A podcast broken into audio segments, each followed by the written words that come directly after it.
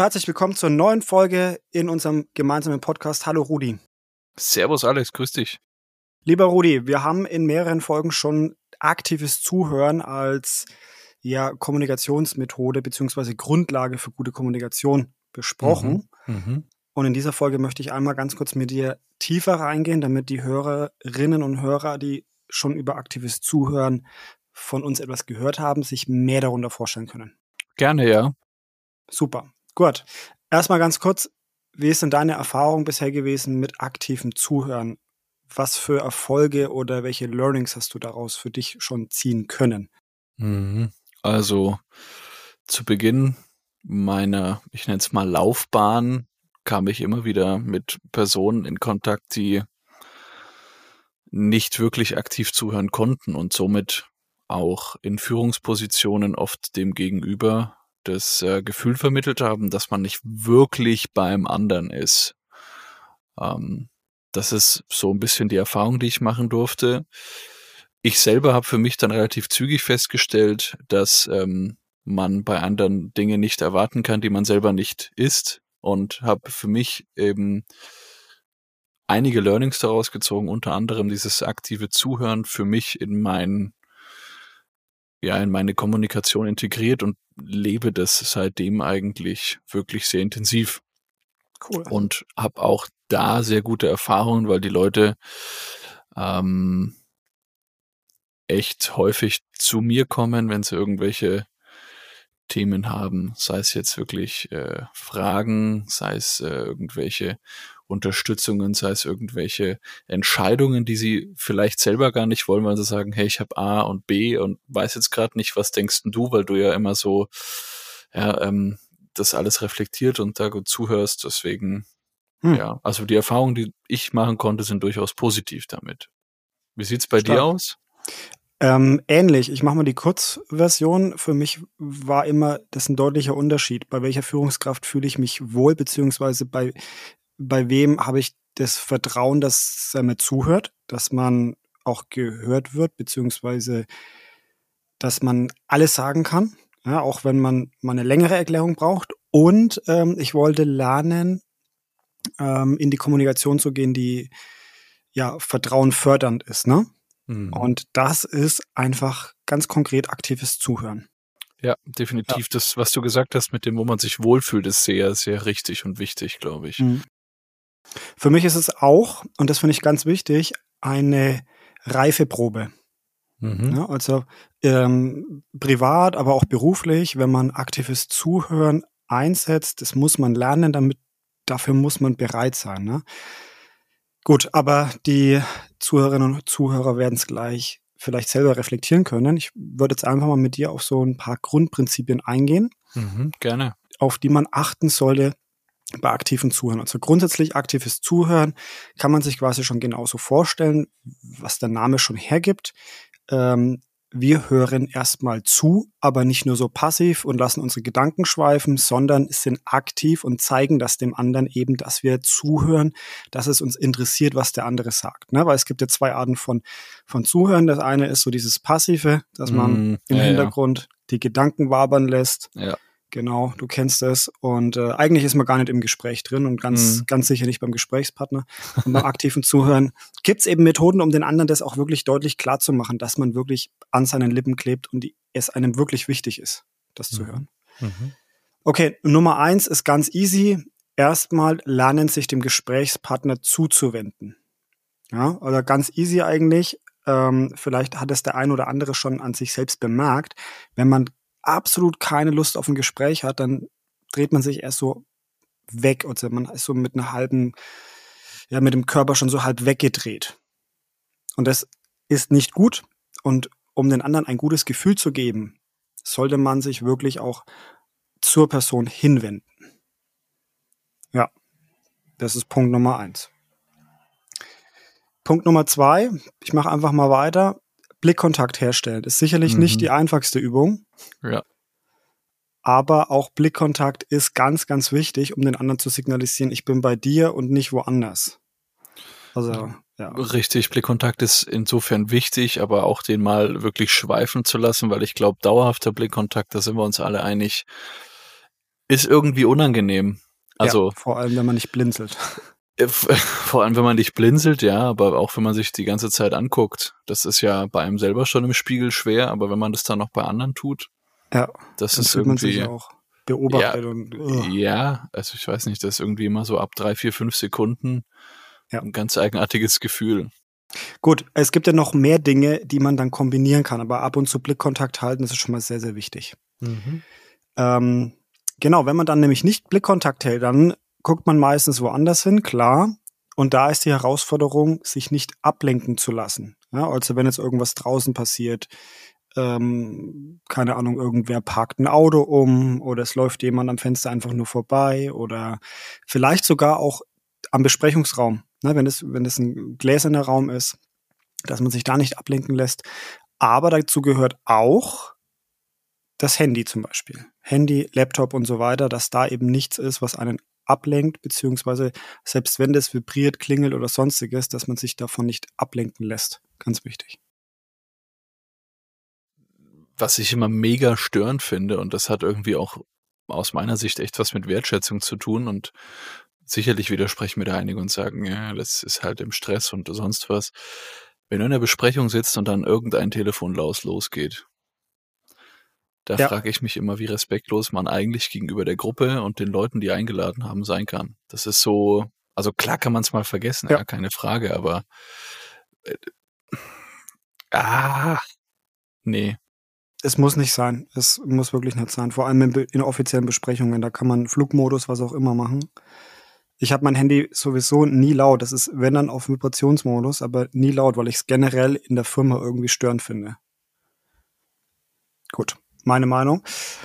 Gehen wir einfach weiter. Wir hatten jetzt gerade sich nicht ablenken lassen. Dann gibt es noch positiv auf das Gesagte reagieren. Und das kann jetzt, jetzt sehr unterschiedlich sein. Ähm, ja, Zustimmung durch Nicken zum Beispiel oder auch mal nachfragen, beziehungsweise man, man kennt das vielleicht auch, wenn, wenn man etwas toll findet, dann glänzen die Augen so. Kennst du das? Ja, absolut. Also dieses zustimmende Nicken, dieses mit den Augen so, ja, wie du es wie beschreibst, glänzen. Ich glaube, jeder weiß, was gemeint ist. Einfach dieses Gefühl des, ja, ich bin bei dir, vermitteln. Genau. Also welche Geste auch immer man eben als positiv oder bestätigend findet. Das, das darf man sich selber, darf man sich selber durchaus mal ähm, hinterfragen oder selbst beobachten. Da hat, glaube ich, jeder so seinen eigenen Stil. Sowohl Gestik als auch Mimik, definitiv, ja. Stimmt, genau. Der Unterschied ist wichtig. Gestik und Mimik, das muss man auch unterscheiden, ja. Ja, ja dann der nächste Punkt, auch extrem wichtig. Aktives Zuhören kann man eben auch nur, wenn man den anderen ausreden lässt. Ja.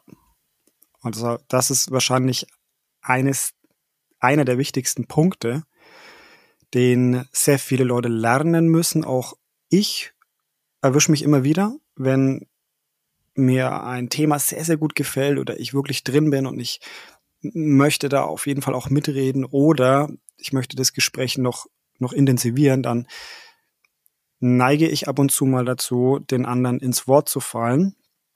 Das ist nicht böse gemeint, aber es kommt natürlich auch nie gut rüber. Und deswegen mhm. ist Ausreden lassen ganz, ganz wichtig. Auch wenn die Person sich immer und immer wieder ums Gleiche dreht oder nicht unbedingt schnell auf den Punkt kommt. Ja, ja also ja. schwieriger, schwieriger Punkt, definitiv. Mhm. So, und ganz wichtig, um dem anderen zu signalisieren, dass man noch aktiv zugehört hat, ist, wenn man das Gesagte nochmal kurz zusammenfasst.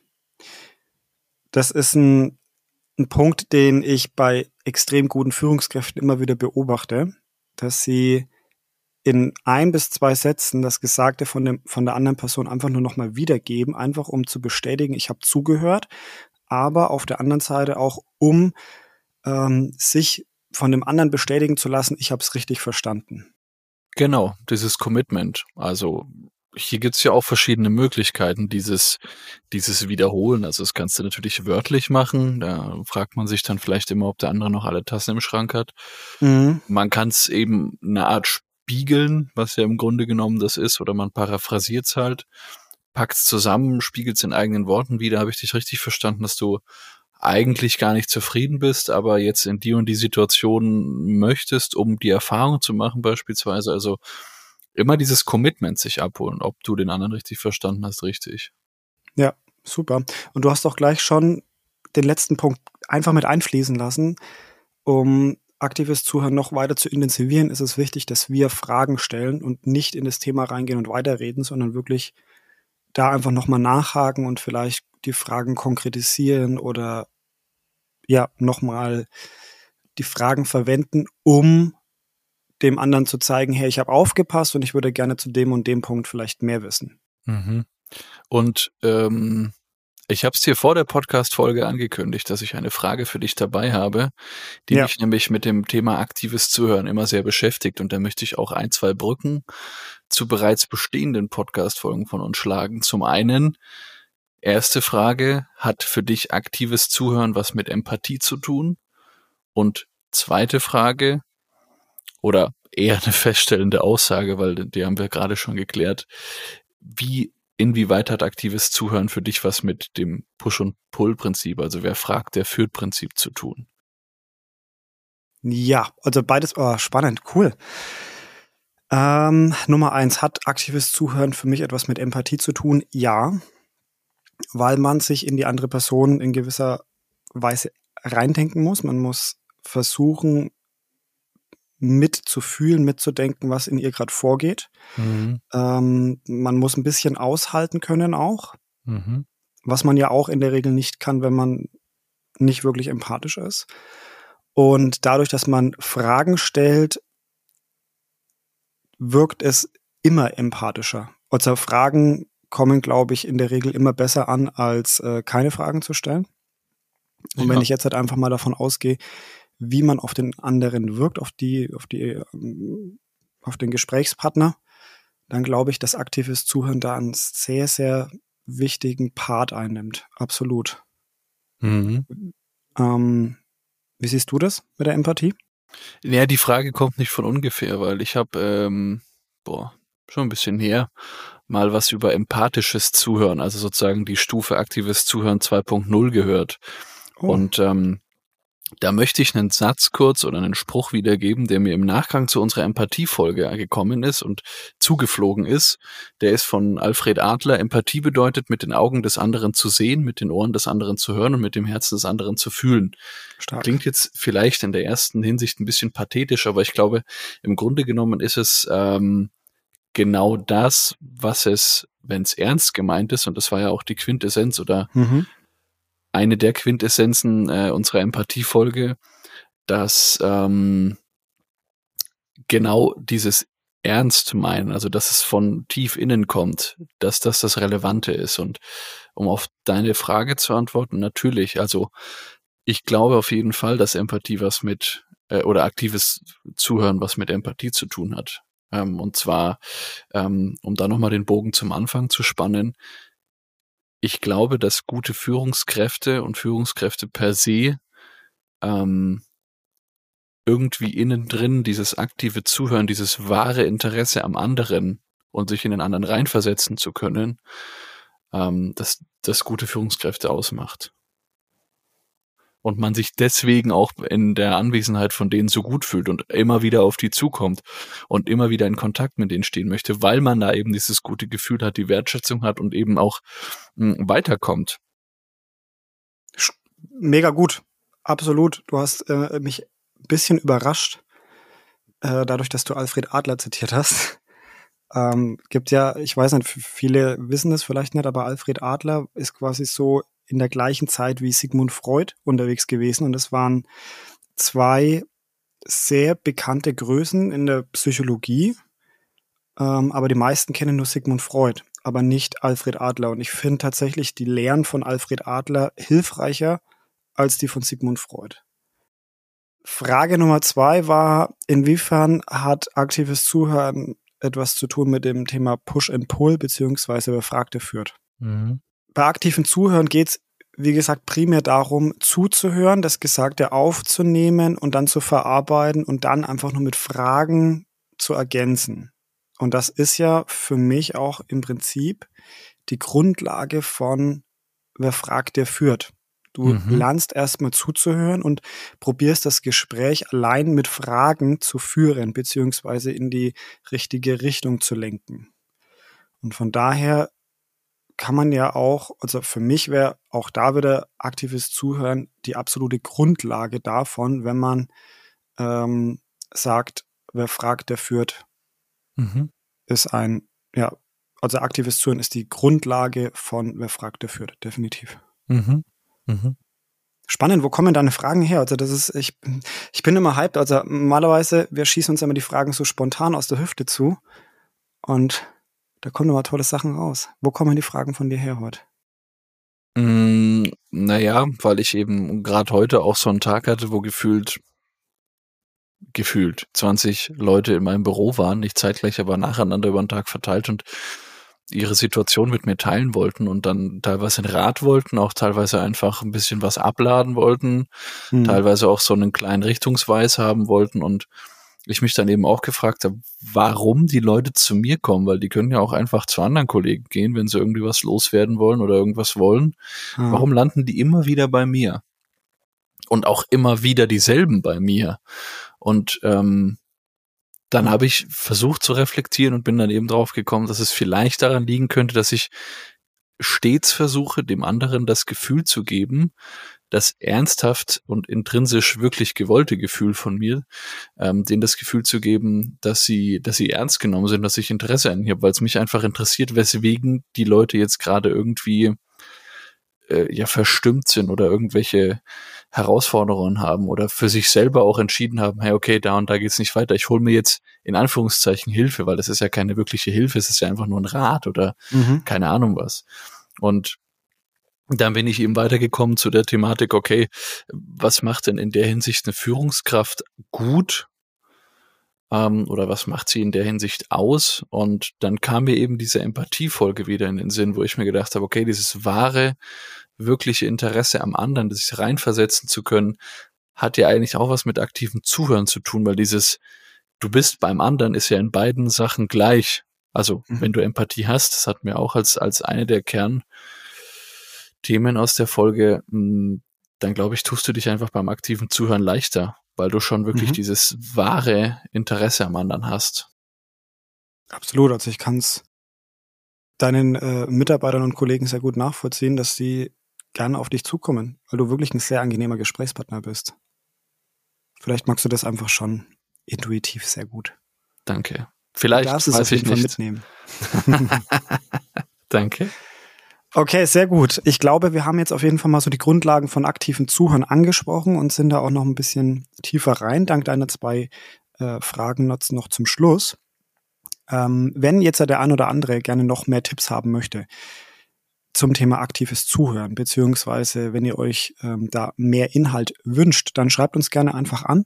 Ihr könnt entweder einen Kommentar unter die Folge setzen oder ihr schreibt uns über unseren Instagram-Account an oder auch gerne auf LinkedIn. Die Links zur Folge findet ihr natürlich auch in den Show Notes, aber ihr könnt auch ganz einfach in Instagram Podcast äh, Tell Me beziehungsweise auf LinkedIn äh, Hashtag äh, Tell Me eingeben und dann findet ihr das ratzfatz ja, wir hoffen, euch hat's gefallen. ich fand die Folge auf jeden Fall sehr, sehr lehrreich und ähm, auf jeden Fall ist die Folge es wert, gemerkt, gespeichert und geteilt zu werden. Denn da können wir uns quasi jeden Tag einfach mit beschäftigen äh, und an die eigene Nase fassen, ob wir heute ein, guten, ein guter aktiver Zuhörer waren oder auch nicht. Definitiv. Und man kann da so viel lernen, das ist einfach echt immer wieder mega spannend. Macht's gut, bis zum nächsten Mal. Ciao, danke euch. Ciao, ciao.